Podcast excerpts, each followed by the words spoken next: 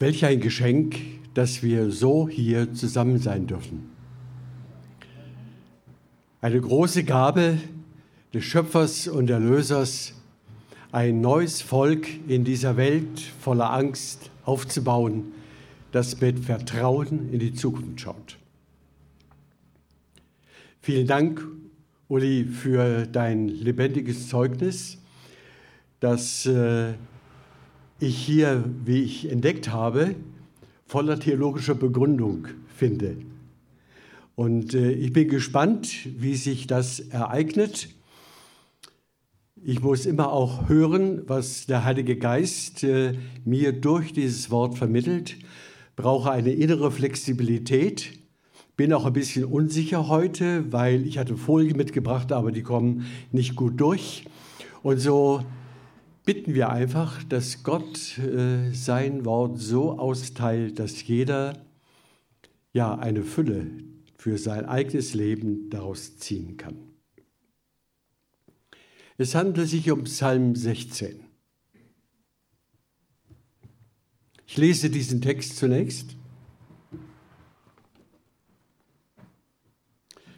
Nach der Luther 84. Geht es ein bisschen? Ohne Schall? Ohne. Hm. Der Psalm beginnt mit folgender Aussage, ein güldenes Kleinod Davids. Darauf komme ich unbedingt zurück. Bewahre mich, Gott, denn in dir bin ich geborgen. Ich habe gesagt zu dem Herrn, du bist ja der Herr. Ich weiß um kein Glück außerhalb von dir.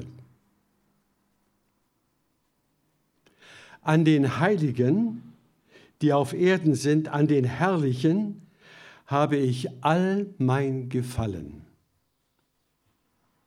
Aber jene, die einem anderen Gott nachlaufen, werden viel Herzeleid haben.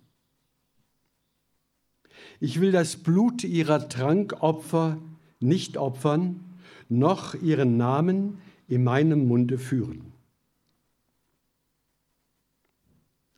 Der Herr ist mein Gut und mein Teil. Du erhältst mir mein Erbteil. Das Los ist mir gefallen auf liebliches Land, mir ist ein schönes Erbteil geworden. Ich lobe den Herrn, der mich beraten hat, auch mahnt mich mein Herz des Nachts. Ich habe den Herrn alle Zeit vor Augen. Steht er mir zur Rechten, so werde ich fest bleiben. Darum freut sich mein Herz und meine Seele ist fröhlich, auch mein Leib wird sicher liegen. Denn du wirst mich nicht dem Tode überlassen und nicht zugeben, dass dein Heiliger die Grube sehe.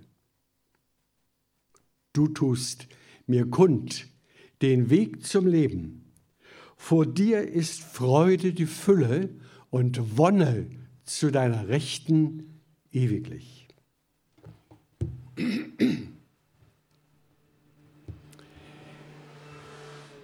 Man hört hier natürlich die Luthersprache. Und zugleich, wenn man den Text auf sich wirken lässt, spürt man, das ist eine ganz andere Welt, auch sprachlich. Hier kommt das ganze hebräische und äh, alttestamentliche Denken sozusagen kompakt zum Vorschein. Deswegen lesen wir diesen Text auch nicht nur alttestamentlich, sondern von Jesus her. Denn Jesus ist die Mitte der Schrift.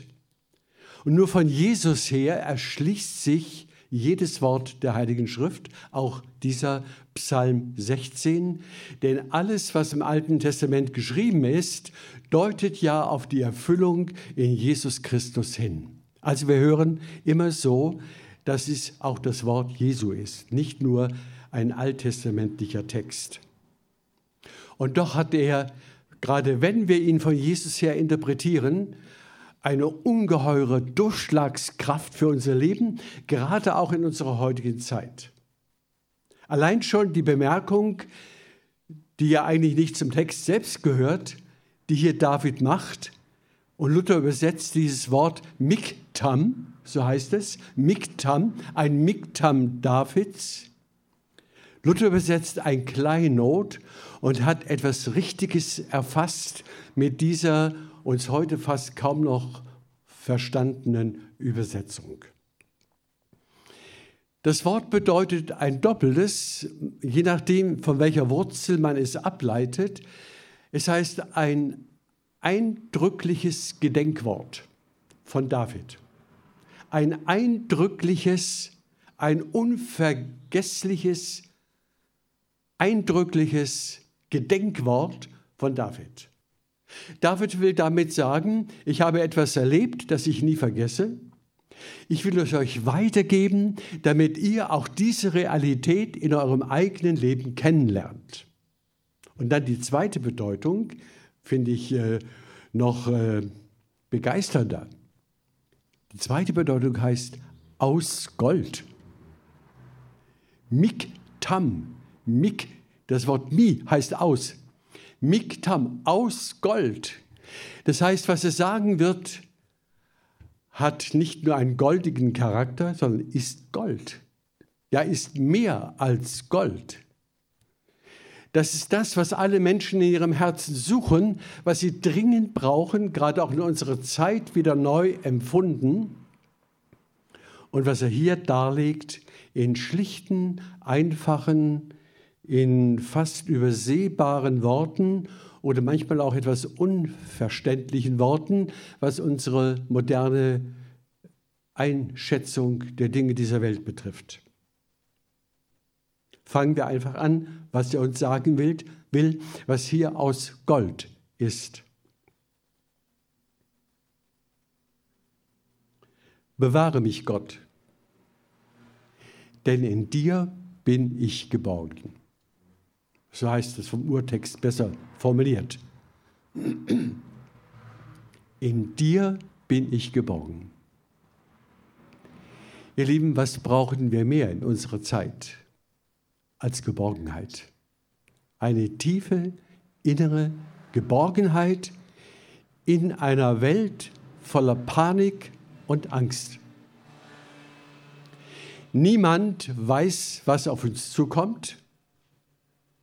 Alle menschlichen Schlussfolgerungen sind nur theoretischer Art. Wir können das Beste wollen und wünschen, aber niemand weiß, was wirklich kommt. Und wenn man die neuesten Nachrichten liest, wie riesige Völker wie China und auch die USA und andere sich für den, Krieg, für den Krieg vorbereiten, für einen dritten Weltkrieg, wie die neuesten Nachrichten lauten, dann kann einem Angst und Bange werden. Aber ich sage euch hier, das Wort, was hier steht, ist aus Gold. Wir haben keine Angst, egal was kommt. Wir sind in dem Ewigen, das Wort Jahwe steht hier, der da ist und der da war und der da kommt. Wir sind in ihm für alle Zeit und in jeder Situation geborgen. Was ist das für ein Wort? Das kennt der moderne Mensch kaum noch, aber er sehnt sich danach, eingehüllt zu sein von einer Wirklichkeit, die weit über das Irdische hinausragt. Ich habe zu dem Herrn gesagt, so betont hier David. Und das hat er so auch erlebt. Und er bekennt es hier aus vollem Herzen, du bist Jahwe. Du bist der Schöpfer. Du bist der Herr über alles. Und außer dir gibt es kein wahres Glück. Das ist sein Bekenntnis. David war ein König, er verfügte über alle materiellen Ressourcen, ihm ging es ausgesprochen gut. Wenn man noch an Salomo denkt, den noch hinzufügt, dann denkt man, die Könige, die lebten ja ohne jeglichen Mangel, was das Irdische betrifft. Und doch muss David sagen, außer dir, außer der Beziehung zu dir, außer dem Heil in dir, gibt es kein wirkliches Glück. Wir alle haben das schon erlebt, ich kann mich selbst daran erinnern, man hat sich ein neues Auto gekauft und irgendwo die menschliche Seele schwingt mit an der schönen Form und an der schönen Farbe, an der Technik und wie der spurt und wie der läuft, alles wunderbar. Und dann kommt vielleicht äh, drei Tage später oder eine Woche später irgendwo ein kleiner Schmarren äh, auf den schönen Lack. Und was spüren wir da? Als hätten wir selbst einen Schlag gekriegt. Ja? Irgendwo entsteht eine innere Abwertung. Jedenfalls das reine Glück ist dahin. Ja, weil auch das schöne Auto einfach äh, nicht in die Kategorie des Ewigen gehört. Es ist vergänglich wie alles in dieser Welt oder was immer man auch sonst an Beispielen nennen möchte. Uli hat auch einiges Gute genannt. Außer dir gibt es kein wahres Glück. Da steht im Hebräischen das schöne Wort Tof. Das heißt, alles erdenklich Gute, das Gute, das, das Beste, was man sich überhaupt vorstellen kann und was wir von Herzen her, weil wir so angelegt sind, eigentlich auch wünschen, das hat uns Gott bereitet in sich selber, indem wir Gemeinschaft, Kontakt mit ihm haben. Ich weiß, das ist ein Lebensresultat, ich weiß von keinem Guten, so übersetzt es Martin Luther auch richtig, außer dir, außer dir. Das wurde heute Morgen schon angedeutet. Wir sind natürlich irgendwo ständig dabei, so noch einige andere Brunnen zu bohren, die uns glücklich machen. Ja? Und ich sage auch an dieser Stelle ausdrücklich, die wunderbare Natur heute, die Schöpfung, die wir sehen, das ist Gottes Werk. Und darum dürfen wir glücklich sein und das Gute auch in seiner Schöpfung sehen und uns darüber maßlos freuen. Ja. Das Gute, das Glück im Herrn ist nicht nur das Himmlische, nein, es spiegelt sich ja auch im Irdischen. Und darum möchte er, dass wir einen Blick für seine Schöpfung haben, für die wunderbaren Gesetze, für die, die, die Professionalität, die sich in seiner Schöpfung, in den Blumen, in den Seen, in den Bergen, wenn wir da oben schauen, die, die wunderbare blaue Farbe, wenn wir das alles sehen, das kann uns entzücken. Und soll es auch. Denn das ist von ihm. Das ist das höchste Glück. Und ich stimme dem zu, dass man in jungen Jahren das oft überhaupt nicht sieht. Man hält es für total selbstverständlich und denkt, Hauptsache, ich mache heute meinen Urlaub oder, oder mache mein Abenteuer oder äh, besteige den Berg. Aber die tiefere Schicht wird so nicht befriedigt. Wir sind funktional, aber nicht verinnerlicht. Und darauf kommt es an, dass wir heute Morgen das Wort Gottes ganz tief in unsere Gedanken und in unser Herz einlassen, weil es dort eine neue Realität in uns bewirkt. Ein dritter Gedanke, den hier David darstellt, der klingt fast ein bisschen überhöht, aber ich glaube, er hat schon nach vorne geblickt in die Welt des Neuen Testamentes, nämlich auf das neue Gottesvolk und er spricht von den Heiligen und sagt, an den Heiligen. Und dann steigert er sich noch, an den Herrlichen habe ich echt mein Gefallen. Die Kinder Gottes, das ist meine Freude, wenn ich die sehe. Das ist Gottes Erlösungswerk auf dieser Welt. Mitten im Vergänglichen das Neue und das Ewige, in den neuen Menschen, die einen neuen, einen anderen Herzschlag haben als alle übrigen. Und er sagt, Gott bewahre mich davor, dass ich denen nachjage, die nur in der Welt ihr Glück suchen und dafür riesige Opfer aufwenden, um das Glück auch zu bekommen und dann doch scheitern.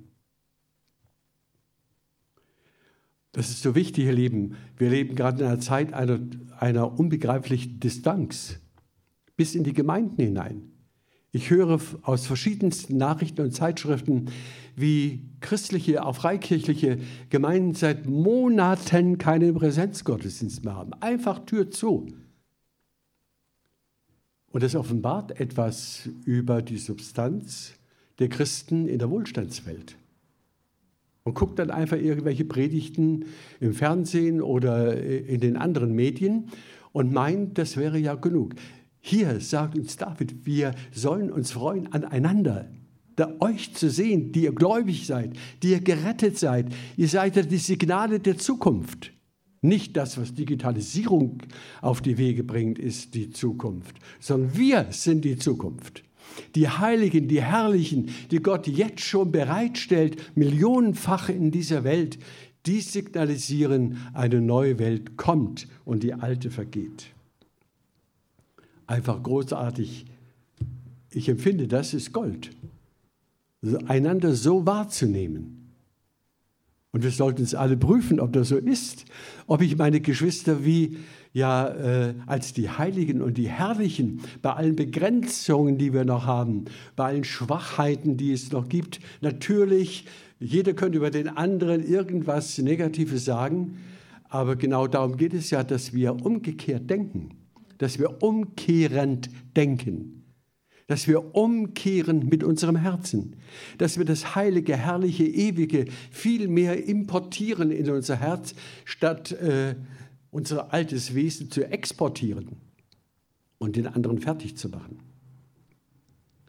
So ein Geschenk, das es euch als Gemeinde hier gibt, dass ihr einander wertschätzen dürft, dass Jesus in euch, in uns lebt, dass er eine neue Zeit mit euch präsentiert, mit uns hier, miteinander und mit allen echten, lebendigen Christen dieser Welt. Das soll hier gesagt werden an den Heiligen, die auf Erden sind, nicht die, die im Himmel schon sind.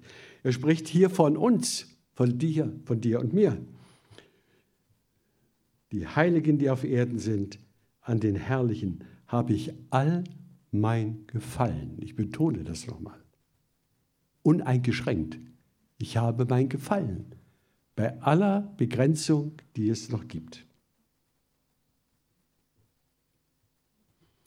Und dann merkt man richtig, wie er sich theologisch vorarbeitet und noch weitergeht und wie er die irdischen Grenzen überschreitet. Das äh, lesen wir in Vers 5.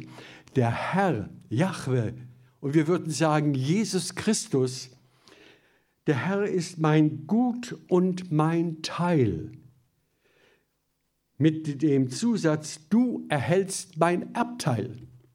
Und genau davon spricht Paulus an vielen Stellen, dass wir Christen ein wunderbares, einzigartiges, herrliches Erbe haben im Himmel. Hier dürfen wir mit vollem Herzen sagen, hier hat David noch das irdische, das Land Israel im Blick und den Teil des Landes für jeden Stamm aus Israel und so weiter. Das hat er hier erstrangig im Blick. Aber zugleich ahnt man schon, dass er über mehr spricht. Das Erbe ist nicht nur das Irdische, das ist das Himmlische. So drückt es das Neue Testament aus, was uns Jesus geschenkt hat. Du, Herr, bist mein Gut und mein Teil. Ihr Lieben, was immer ihr auch besitzt, wie stark das Bankkonto ist oder wie viel Grundstück äh, ihr habt und über welche Wohnungen oder Häuser ihr verfügt, das spielt eigentlich mal zunächst gar keine Rolle. Wenn wir uns daran orientieren, der Herr ist mein Gut und mein Teil. Daran, an dieser Aussage, an diesem Goldwort wird alles andere relativiert. Alles andere reicht nicht ran an diese Qualität, an dieses Erbe. Und wenn unter uns jemand sein sollte, der sagt, ich war noch nie richtig, so richtig äh, begütert in dieser Welt, ich war immer, ich würde mich immer irgendwie zu den Armen rechnen, die über wenige materielle Ressourcen und wenig Geld verfügten. Immer ging es um meinen Existenzkampf, wenn es auch solche unter uns gibt. Ja, Gott liebt besonders die Armen, besonders die, die nichts haben. Die liebt er ganz besonders weil er ihnen, gerade ihnen mitteilt, der Herr ist dein Gut und dein Teil. Er teilt dir auch das zu, was du für diese Erde brauchst oder was zu deinem Genüge gehört.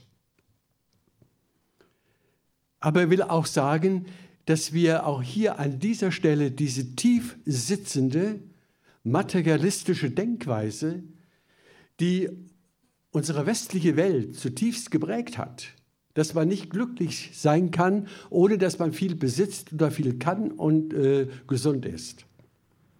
Das wird hier außer Kraft gesetzt. Und zwar mit dem Hinweis, es wird todsicher der Punkt bei jedem von uns kommen, wo er nichts mehr hat, wo er alles ablegen muss, bei einer schweren Krankheit zum Beispiel, wenn ein, eine Krebsdiagnose oder eine andere Diagnose erfolgt und wir mit keiner Zukunft mehr rechnen können, weil uns vielleicht gesagt wird, ich gebe Ihnen noch höchstens drei bis fünf Jahre. Dies alles hat David im Blick, weil er selbst immer auch an der Todesgrenze lebte. In der antiken Welt war das irdische Leben viel stärker bedroht als hier bei uns, hier zumindest in der westlichen Welt. Und hier sagt er, der Herr ist mein Gut und mein Teil. Was immer auch passiert. Jesus sagt es auch zum Beispiel seinen zwölf Jüngern, die in die Verfolgung kommen werden um des Evangeliums willen. Er sagte ihnen, macht euch doch keine Sorge, dass sie euch eventuell töten werden. Macht euch keine Sorge. Muss ich das mal vorstellen? Ich würde mir schon mal normalerweise Sorge machen. Ja, was passiert denn mit mir, wenn ich da getötet werde? Und da sagt er, euren Leib können sie euch nehmen, aber nicht eure Seele, eure Person. Eure Person ist unantastbar. Und Jesus sagt, seid doch bitte nicht erschüttert über all den Dramen in dieser Welt oder wo ihr selbst erschüttert werdet. Seid nicht äh, ängstlich und panisch in diesen Situationen. Glaubt an Gott und glaubt an mich. Vertraut mir. Ich bin euer Bergungsort. Und da sagt er und macht einen riesen Schwenk in die andere Welt. In meines Vaters Haus sind viele Wohnungen. Ich gehe hin, euch die Städte zu bereiten. Da ist schon alles fertig. Das ist der Ort, der auf uns wartet. Das sind die Geschwister, die uns vorausgegangen sind, die, die sich freuen auf unsere Ankunft. Und ich weiß, äh, es gibt ja äh, äh, es gibt die Schwerkraft auf dieser Welt. Es gibt nicht nur eine physikalische Schwerkraft, es gibt auch eine psychologische Schwerkraft. Die, die, psychologische Schwerkraft bedeutet, dass alles in uns uns runterzieht in diese Welt. Wir können uns kein Glück und kein schönes Leben vorstellen in irgendeiner anderen Realität, weil wir keine Vorstellungen haben. Und das macht es uns manchmal schwer. Deswegen brauchen wir auch hier ein Umkehrdenken, eine richtige Übung, wie Paulus auch dem Timotheus sagt, übe dich in der Frömmigkeit. Da steht das großartige Wort Gymnastik. Ja, man muss also richtig geistliche Gymnastik treiben, um nicht in den irdischen Gedanken unterzugehen oder darin behaftet zu bleiben, sondern vorwärts zu schauen, nach oben zu schauen. Das ist so entscheidend.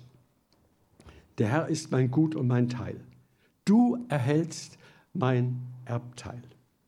Und er kommt zu dem außergewöhnlichen äh, Ergebnis, da merkt man, dass dieses Wort an ihm selber gearbeitet hat und dass er zutiefst davon überzeugt ist, wenn er in dem nächsten Vers sagt, das Los ist mir gefallen auf ein liebliches Land, auf ein liebliches Land.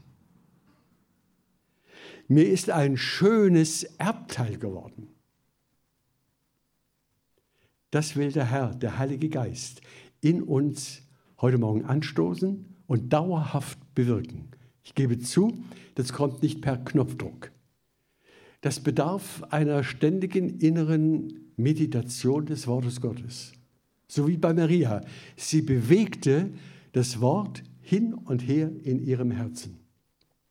Wir müssen die Worte der Heiligen Schrift, die ja vom Himmel kommen, letztlich, wir müssen sie bewegen. Und das heißt auch das Wort meditieren, das Wort bedenken, vertiefen, es hin und her wälzen sozusagen, damit wir alle Seiten kennenlernen Und darum ist es gut, wenn wir dieses Wort zu Hause, diesem Psalm 16, auch noch einmal in aller Ruhe lesen. Das Los ist mir gefallen. Und es sagt, ich habe es nicht verdient. Es ist mir zugefallen. Es ist mir geschenkt. Es ist reine Gnade, dass ich so denken darf, so fühlen kann und diese Freude habe an der Zukunft, an der ewigen Herrlichkeit, die auf uns zukommt.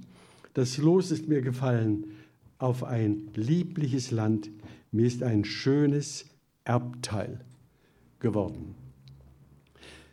Äh, man hat gerade heute an diesem Tag oder jetzt an diesem Wochenende den Eindruck, die Millionen Menschen scharren mit ihren Hufen. Die wollen sozusagen raus in die Natur. Wer kann das nicht verstehen? Alles okay. Und dann noch bei so einem hervorragenden Wetter. Aber dieses Wort zeigt uns, dass das Erbe an einer anderen Stelle steht und zu finden ist. Und dass wir uns als die Erben Gottes verstehen sollten, die das Wesen dieser Welt durchschauen. Das Wesen dieser Welt durchschauen. Paulus sagt einmal, seid verheiratet, als wäret ihr nicht verheiratet, kauft, als würdet ihr nicht kaufen, habt, als hättet ihr nicht, er meint alle irdischen Dinge damit. Und dann schlussfolgert er, denn das Wesen dieser Welt vergeht. Denn das Wesen dieser Welt vergeht. Ich schaue euch gerade so an und denke, ja, wenn man jünger ist, äh, will man noch richtig das Leben, das irdische natürlich, genießen. Auch das ist voll verständlich. Wir dürfen es auch genießen, wenn wir es in der Beziehung zu Gott tun. Und wenn wir die Gnade erkennen, die Gott uns in dieser Welt in die wir sind, beruflich oder familiär oder ehelich, in all dem, was uns bedenkt, äh, was uns äh, geschenkt ist, oder auch allein das Essen und Trinken, was für einen Spaß macht das. Und das möchte ich unter keinen, unter keinen Umständen unter den Tisch fallen lassen. Aber es kommt auf die Blickrichtung an. Ob ich habgierig dran gehe oder ob ich alles aus der Gnade, aus der Perspektive des Ewigen sehe, mich als ein Beschenkter weiß, ein Beschenkter und nicht einer, der alles herumleisten muss. Im Prediger Salomo steht einmal, eine Hand voller Ruhe ist besser als zwei Fäuste.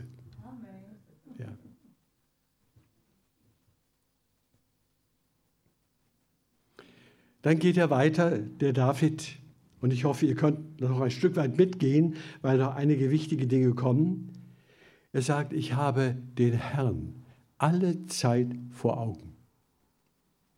Das ist auch beachtlich für einen Mann des Alten Testaments, für einen König, der derart funktionieren muss, der so viele Dinge beachten muss, dass er den Herrn alle Zeit vor Augen hat. Ich habe den Herrn alle Zeit vor Augen. Steht er mir zur Rechten, so wanke ich nicht, ich werde fest bleiben. Das ist der Zusammenhang. Es kommt genau darauf an, was ich Tag für Tag in meinem Berufsleben, in der Familie oder wo immer ich bin beim Autofahren, was habe ich vor Augen? Werde ich von meinen unerlösten Trieben angestoßen? Kommen da meine Motive her? Meine Bedürfnisse? Will ich nur meine irdischen, leiblichen, manchmal auch tatsächlich wüsten Bedürfnisse, meine Fantasie verwirklichen? Oder bin ich bereit, hier wie David, den Herrn alle Zeit vor Augen zu haben? Ich weiß, wovon ich rede. Ich kenne Jahre in meinem Leben, wo ich auch von einer bestimmten unreinen Fantasie auch geplagt war. Und es kennen viele Männer. Und sie kriegen Schuldgefühle und ein belastetes Gewissen, weil sie ihre Fantasie nicht in den Griff kriegen. Und weil dadurch auch ihre Begierden angeregt, ja gereizt werden. Vor allem noch in dieser Mädchenwelt, wo uns heute alles Mögliche Glückliche vorgegaukelt wird, was eigentlich nichts anderes ist als eine Verführung des Satans. Er tritt auf als Engel des Lichts.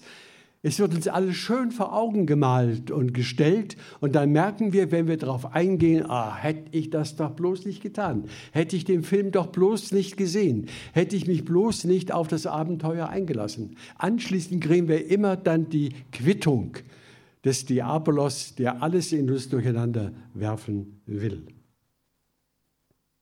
Deswegen, ich lobe den Herrn. Der nächste Satz, Vers 7 der mich beraten hat.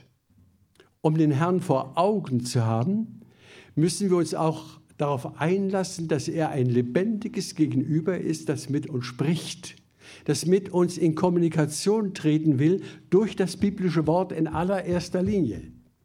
Wer keine Bibel liest, der hört auch von Gott nichts mehr.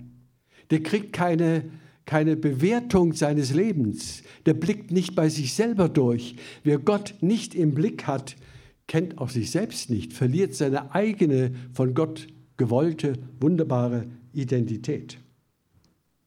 Darum ist es so wichtig, was er hier sagt.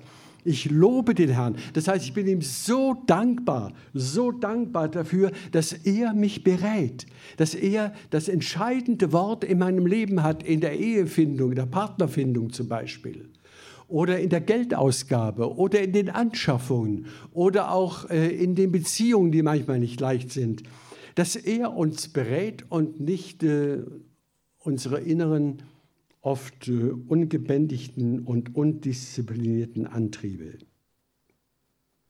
Ich lobe den Herrn.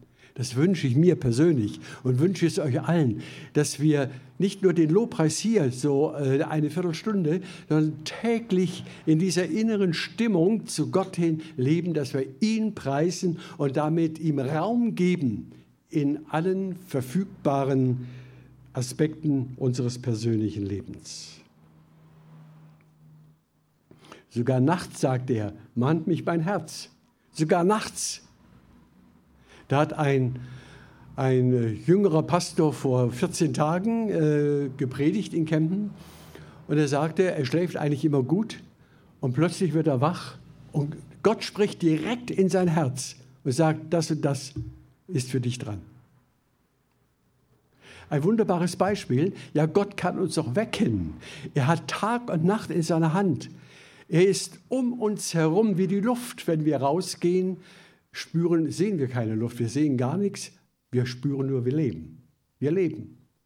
Wenn die Luft mal für zehn Minuten weggenommen würde, würden wir alle als Leichen auf der Straße liegen. Also darin können wir erkennen, alles, was ist, ist Gottes Werk. Alles, was ist, kommt aus seiner Hand. Und darum ist alles, was ist, Gnade. Und darum kann niemand sich auf seine eigenen Werke berufen. Und dann äh, lässt er auf einmal den Emotionen Raum in sich. Er sagt, äh, er hat ihn gelobt, gedankt und jetzt sagt er, darum freut sich mein Herz, weil das alles so ist. Weil alles so voller Gold ist, was Gott mir zu sagen und zu geben hat. Alles mehr als Gold. Warum sammeln wir das Blech in dieser Welt? Warum gieren wir nach dem Minderwertigen, nach dem Pfützen unserer Zeit? Er freut sich, mein Herz freut sich und meine Seele ist fröhlich. Da steht ein ganz merkwürdiges Wort an der Stelle. Da steht eigentlich meine Ehre oder meine Hoheit. Meine Hoheit freut sich. Und ich habe dauernd gedacht, warum steht hier nicht das Wort normalerweise wie im Hebräischen Nefesh? Das Wort Nefesh heißt im Hebräischen Seele. Warum steht hier nicht Nefesh? Warum steht hier Kavot?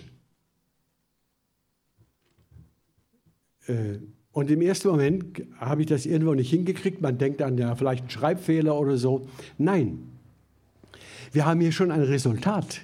Das Resultat heißt, ich bin vor Gott eine Hoheit. Du hast mich ein wenig höher gemacht als dich selbst, steht im Psalm 8. Er er bekommt seine Identität in Gott zur vollen Geltung. Er bringt es zur vollen Geltung. Und darum hat er ein starkes Wertbewusstsein in sich und eine Wertschätzung seiner selbst. Ich bin eine Hoheit, nicht weil ich so top fit bin, sondern weil der Herr mich so beschenkt. Weil er mir das Wesentliche gibt, weil er Gold in mein Leben gelegt hat. Darum bin ich Gottes Hoheit, eine Repräsentanz seiner Gegenwart in dieser Welt. Welch ein Wort. Meine Hoheit ist fröhlich. Das muss man sich mal vorstellen.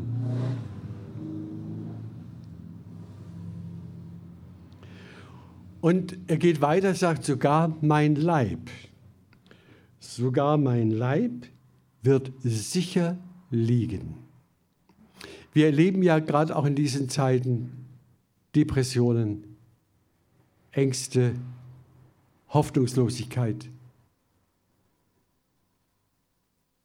Ich habe gelesen, dass die äh, Therapien überladen sind und zwar nicht allgemein, sondern für Kinder. Kinder, 25 Prozent der Kinder seien psychisch gestört inzwischen. Durch die Enge, durch die Digitalisierung, acht Stunden am Schirm hocken, keine Bewegung, keine Begegnung. All das, was heute seit über einem Jahr ausfällt und wahrscheinlich auch weiter noch ausfallen wird, äh, das sind tragische Dinge. Umso mehr wird den Kindern Gottes verheißen, dein Leib wird sicher wohnen, ob du dich impfen lässt oder nicht. Unser Heil liegt nicht, ihr Lieben, in der Impfung. Ich verneine die Impfung nicht, das soll jeder selber entscheiden. Es gibt irdische Dinge, da trägt jeder seine eigene Verantwortung und das darf für uns keine Ideologie werden. Es geht hier nicht um ein Du musst. Wenn du willst, tu es. Ich tue es nicht. Wir sollen uns die Freiheit geben. Die Freiheit der Kinder Gottes muss auch in unseren Zeiten bewahrt bleiben, unbedingt. Und wir sollten uns nicht in die ideologischen Kämpfe unserer Tage hineinziehen lassen. Teilweise mit furchtbaren Hetztiraten, die da übereinander losgelassen werden. Mein Herz freut sich, darum geht es. Mein Herz freut sich. Ich habe eine neue Hoheit in Christus, die freut sich. Und dann, du wirst mich noch nicht mal dem Tod überlassen, steht dir im nächsten Vers. Denn du wirst mich nicht dem Tod überlassen und nicht zugeben, dass dein Heiliger in die Grube fahre. Das heißt mit anderen Worten, das Grab ist doch niemals unsere Endstation. Und darum sollten wir uns auch um die Frage der Sterbeprozess und äh, die Beerdigung und äh, wie läuft das alles und wie geht es mir dann in dem Sarg und dir geht es überhaupt nicht in dem Sarg, da merkst du gar nichts mehr, du bist nämlich woanders. Du bist nämlich nicht da unten, du bist nämlich da oben. Ja? Denn der Mensch hat zwar Leib, Seele und Geist, aber Seele und Geist können ohne Leib leben. Aber der Körper kann nicht ohne Seele und Geist leben. Darum muss er verwesen. Fleisch und Blut, der alte Körper, kann das Reich Gottes nicht erben. Wir werden umgestaltet, neu gestaltet, erleben eine unglaubliche Metamorphose, dass wir uns wiedererkennen werden und staunen. Hätte ich doch nie gedacht, dass du so ein toller Typ bist. So werden wir im Himmel zueinander sagen dann merken wir, wie richtig es war, uns als die Heiligen und Herrlichen auf dieser Erde schon wertzuschätzen. Ich komme zum Schluss. Ein, ein Resümee sozusagen. Du tust mir kund den Weg zum Leben. Du tust mir kund den Weg zum Leben. Er, ihr Lieben, Jesus, Jahwe, der Schöpfer, der Erlöser, der Einzige, der den Weg zum Leben kundtun, vermitteln kann. Ich bin der Weg, die Wahrheit und das Leben. Dieses Urwort, dieses ganz bekannte Wort, muss immer wieder neu aktualisiert werden, damit es unser Herz ergreift und wir auf diesem schmalen Weg bleiben und uns nicht irritieren lassen von den Angeboten dieser Welt, die auch religiös in der Esoterik und an anderen Stellen wieder neu zum Vorschein kommen. Vor dir Jetzt steigert der David das Ganze und er sieht es in der anderen Welt und fühlt schon mit, wie es da sein muss, wenn ich da hinkomme. Vor dir ist Freude die Fülle und Wonne, da steht sogar der Plural, Wonnen zu deiner Rechten ewiglich. Es lohnt sich, ihr Lieben, für diese Zukunft jetzt schon sein Leben hinzugeben und zu sagen, Herr, ich will nur dies eine. Ich bin dir dankbar für das irdische Leben, aber ich will, dass dieses eine, dieses große, mächtige, dieses Gold, alles, was aus Gold ist, mich regiert und bestimmt und ich wertschätze, was du mir auch in dieser Welt an Schönem schenkst. So wünsche ich uns von Herzen, dass wir auch von diesem Wort neu ergriffen werden durch die Kraft des Geistes und unser Leben ein Stück weit dem Himmel näher rückt. Amen. Ja, Herr, dir sei Dank, dass wir bei dir Gold empfangen. Ja, mehr als Gold, das ewige, unvergängliche, herrliche, einmalige, unvergleichliche. Wir danken dir dafür. Wir danken dir, Herr, dass du uns bekehrt hast zu dir hin und dass wir in Jesus den Schlüssel haben zu einem unvergänglichen Leben, das jetzt schon auf dieser Erde zeugnishaft und dankbar gelebt werden kann. Danke dafür. Amen.